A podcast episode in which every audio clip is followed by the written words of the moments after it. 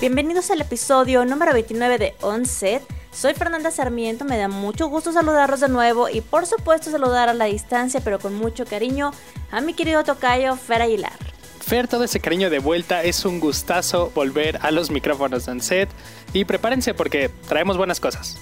No dejen de escucharnos, vamos a tener noticias relevantes del cine, estaremos recordando grandes figuras del séptimo arte y como siempre les tendremos las recomendaciones para su film de semana. Pero Fer, sin duda este domingo estaremos de gala porque se anunciarán los ganadores de los Oscar 2021, una edición de lo más atípica como consecuencia de un año de cine muy marcado por los retrasos provocados por el coronavirus.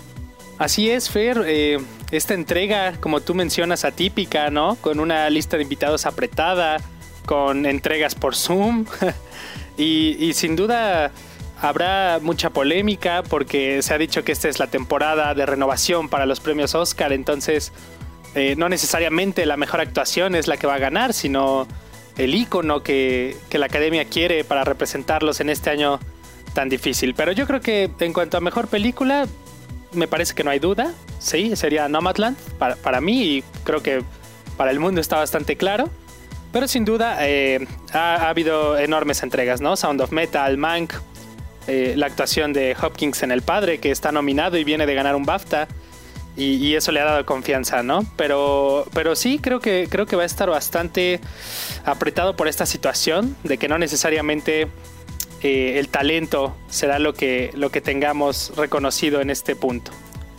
Y, y, también otra categoría interesantísima que es la que tiene como las quinielas partidas, que es la de la de mejor actriz, porque Viola de Elvis ahí, eh, ahí está con la madre del blues, pero la fuerza y el poder de Franz McDormand, que ya la vimos desde Three Billboards South Missouri, eh, pues eh, está de nuevo aquí, ¿no? Está de nuevo en Nomadland.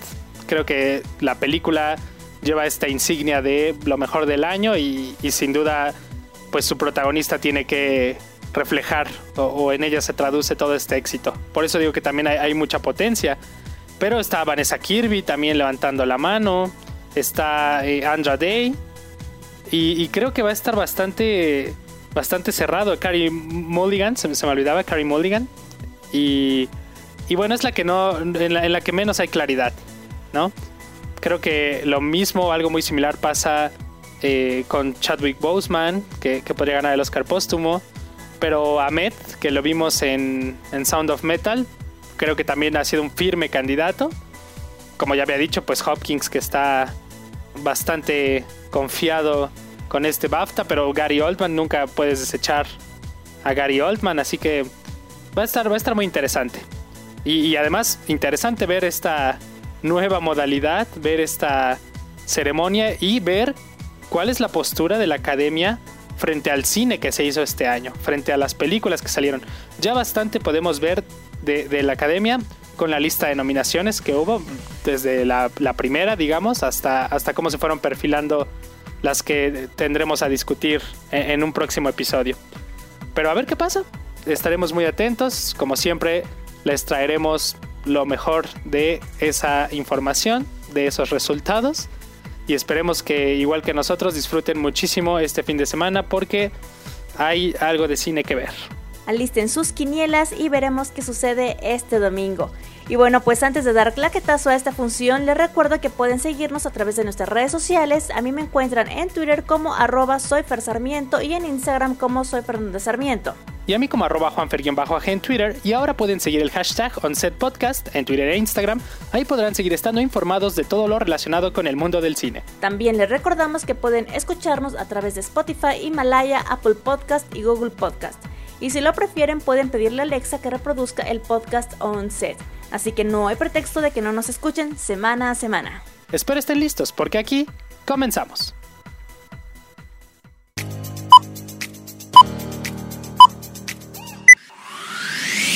La plataforma de streaming más grande hasta el momento en América Latina y el proyecto de impulso en exhibición y producción de cine de no ficción ambulante han encontrado una causa común concretada en el proyecto Fondo Miradas, una iniciativa para apoyar a más de 80 producciones de realizadores o realizadores indígenas o afrodescendientes afectados por la pandemia y de esta manera poner el énfasis en las nuevas miradas sobre nuestra raza, nuestra cultura, sus orígenes y claroscuros.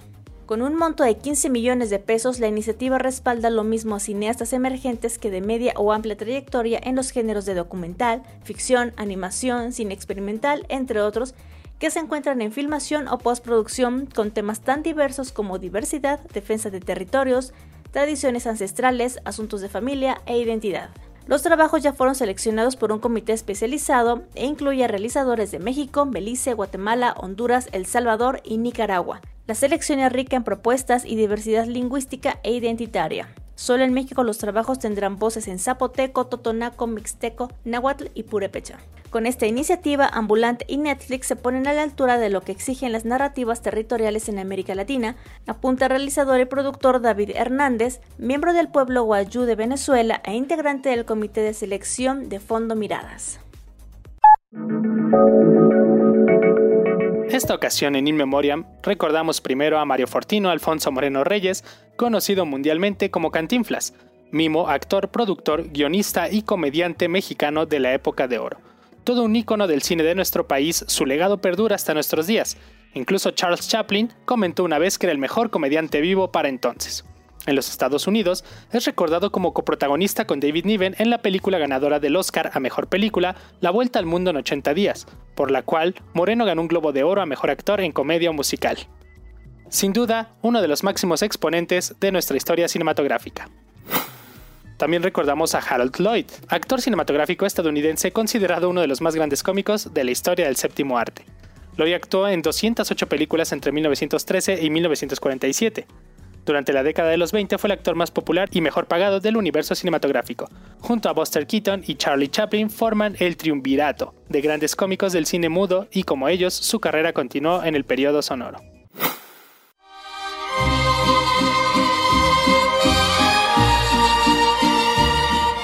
Por último recordamos a Gabriel Siria Levario, mejor conocido como Javier Solís. Cantante y actor mexicano, se rumoró por mucho tiempo que su nacimiento fue en Nogales, Sonora, pero su verdadero lugar de nacimiento fue en la Ciudad de México. Fue el primero de tres hijos del matrimonio formado por Francisco Siria Mora, de oficio panadero, y Juana Levario Plata, comerciante. Logró estudiar hasta el quinto grado de educación primaria, sin embargo, su interés fue el canto comenzó a presentarse como intérprete de tangos en lugares públicos de espectáculos conocidos como carpa. A principios de 1955 fue contratado para cantar en el Bar Azteca, donde permaneció cuatro años. En 1962 y 63 grababa dos de sus discos más célebres, Fantasía Española y Trópico, con canciones del compositor Agustín Lara. En 1962 y 1963 grabó dos de sus discos más célebres, Fantasía Española y Trópico, con canciones del compositor Agustín Lara, convirtiéndose así en uno de sus mejores intérpretes.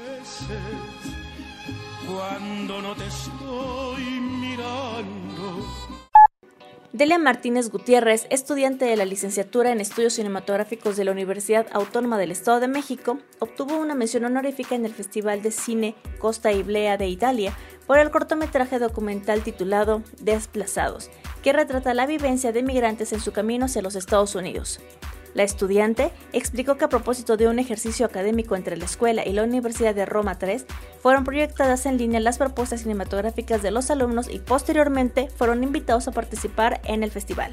Durante dicho certamen fílmico que se celebró y transmitió en línea, Deli y su equipo técnico integrado por fotógrafos, sonidista y producción fueron reconocidos por su trabajo que iniciaron en 2018, fecha que coincidió con el recorrido de la llamada caravana migrante proveniente del centro y sur de América. Con una duración de 16 minutos, Desplazados contó con la participación de técnicos, asesores, patrocinadores, pero también 14 personas que apoyaron con la grabación. Martínez Gutiérrez fue directora de arte en El Sorprendente Sánchez, proyecto fílmico que fue finalista en el Rally Universitario del Festival Internacional de Cine de Guanajuato y ha colaborado en trabajos de corrección de color, edición y producción, que le han aportado experiencia en la realización de cine. Felicidades a Delia, sin duda un orgullo mexicano.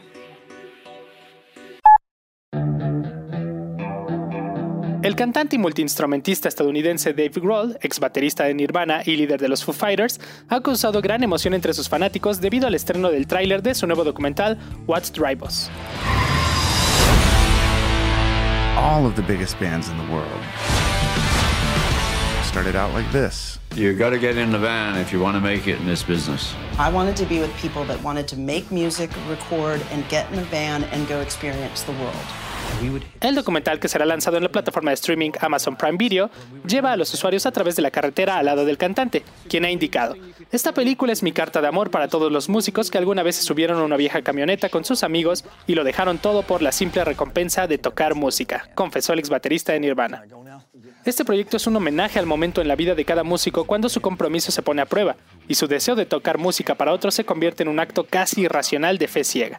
Entre las estrellas que acompañan al líder de la banda están Ringo Starr, Flea, Lars Ulrich, Brian Johnson, St. Vincent, Dave Lombardo, Steven Tyler, The Edge, Slash, Duff McKagan, entre algunos otros, los cuales irán recopilando anécdotas y memorias de los largos viajes de gira en camiones que todo músico ha tenido en sus inicios.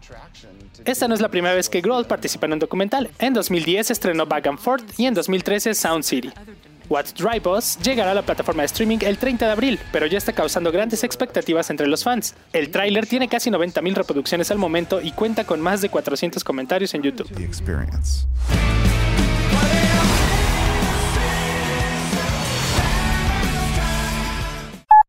El director argentino Juan José Campanella, que ganó el Oscar a la mejor película internacional con El secreto de sus ojos en 2009, se encuentra rodando en México la serie Los Enviados, de la plataforma Paramount Plus, con el mexicano Luis Gerardo Méndez y el español Miguel Ángel Silvestre como protagonistas. Con ocho episodios, esta serie relatará el viaje de México de dos curas que tienen una misión del Vaticano, averiguar qué ha sucedido con un sacerdote que supuestamente se curó de forma milagrosa y que posteriormente desapareció. Campanella adelantó que esta serie girará en torno a dos hombres en busca de sus almas. Además, el realizador detalló que Los Enviados, una serie que combinará géneros como el thriller místico y la comedia, ahondará en las historias humanas y los dilemas que los dos curas sufren respecto a ellos mismos, la sociedad y la fe. Campanella es uno de los directores latinos más prestigiosos del siglo XXI, gracias al Hijo de la novia y El secreto de sus ojos. Campanella contará en Los Enviados con Méndez y Silvestre, dos actores hispanos muy populares al frente del reparto, pero junto a ellos figurará también la mexicana Irene Azuela, que protagonizó películas como Bajo la Sal y series como Monarca. El príncipe Harry y su esposa anunciaron la serie documental Heart of Invictus, que será el primer proyecto para Netflix de su compañía audiovisual Archwell Productions. Heart of Invictus seguirá los pasos de un grupo de miembros de las Fuerzas Armadas que sufrieron accidentes o que padecen enfermedades y que ahora tratan de llegar a los Juegos Invictus, una competición promovida por el príncipe Harry para militares con discapacidades o lesiones. El príncipe Harry será productor ejecutivo de Heart of Invictus y también aparecerá en pantalla, en un rol todavía por determinar en este primer proyecto para Netflix de Archwell Productions.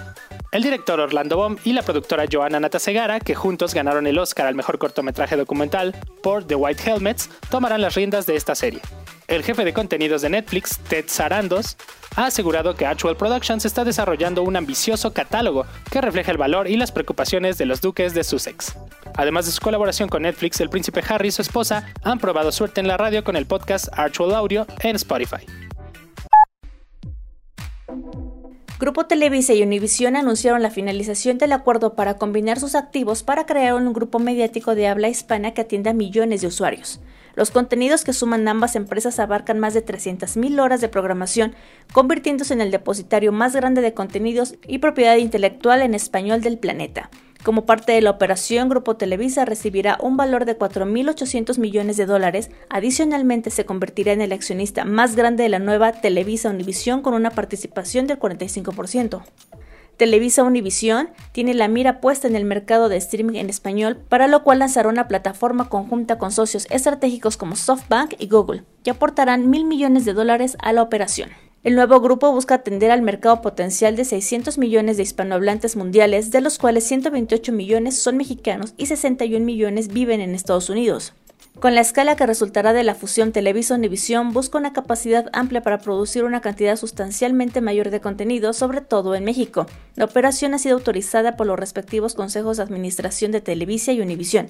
Se espera obtener las autorizaciones oficiales respectivas en México y en Estados Unidos durante los siguientes meses. Y bueno, Fer, ¿qué recomendaciones nos traes para este fin de semana?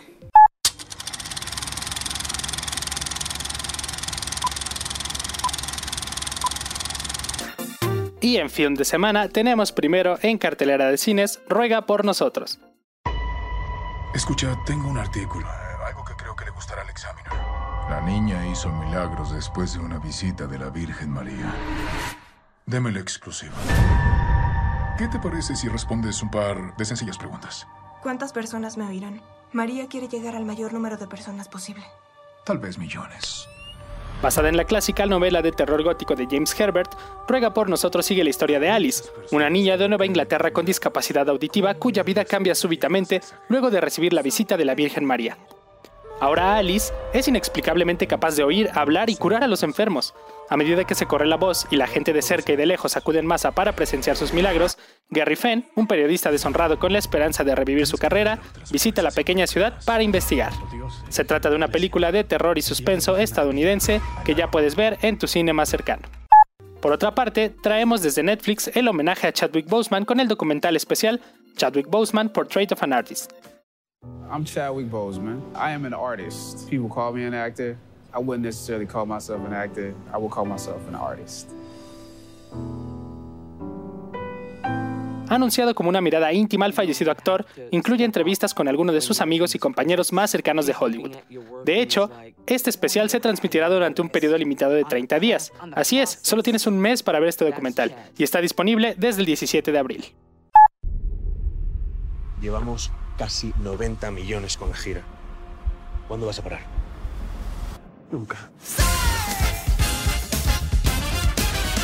Luis Miguel pasó seis años buscando a Marcela Basteri, su madre, y sufrió serios problemas para seguir trabajando como él quería, ya que tenía el oído enfermo.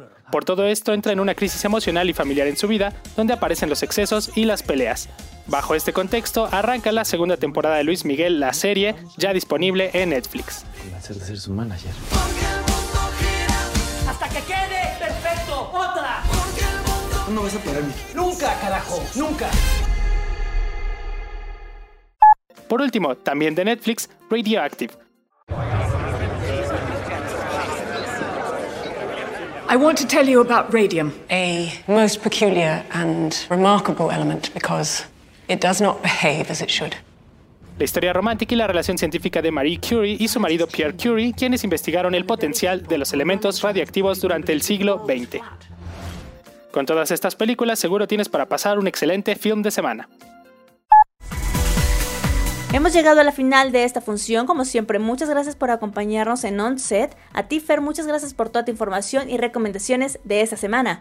Esto ha sido todo por hoy, pero recuerden, hay mucho cine para ver y mucho cine para consumir también a través de la entrega de, de la academia y que ustedes puedan darse la oportunidad de consultar algunas de las obras que ahí se encuentran. No todo es malo, no todo será del agrado del mundo, pero sin duda hay, hay obras que vale la pena ver. Estaremos pendientes de la entrega de los Oscar y ya lo estaremos comentando en el próximo episodio. A ti que nos escuchas, si aún no nos sigues en nuestras redes sociales, a mí me encuentras en Twitter como arroba soy Sarmiento. Y a mí como arroba juanfer-ag en Twitter, disfruten su film de semana. Hasta la próxima.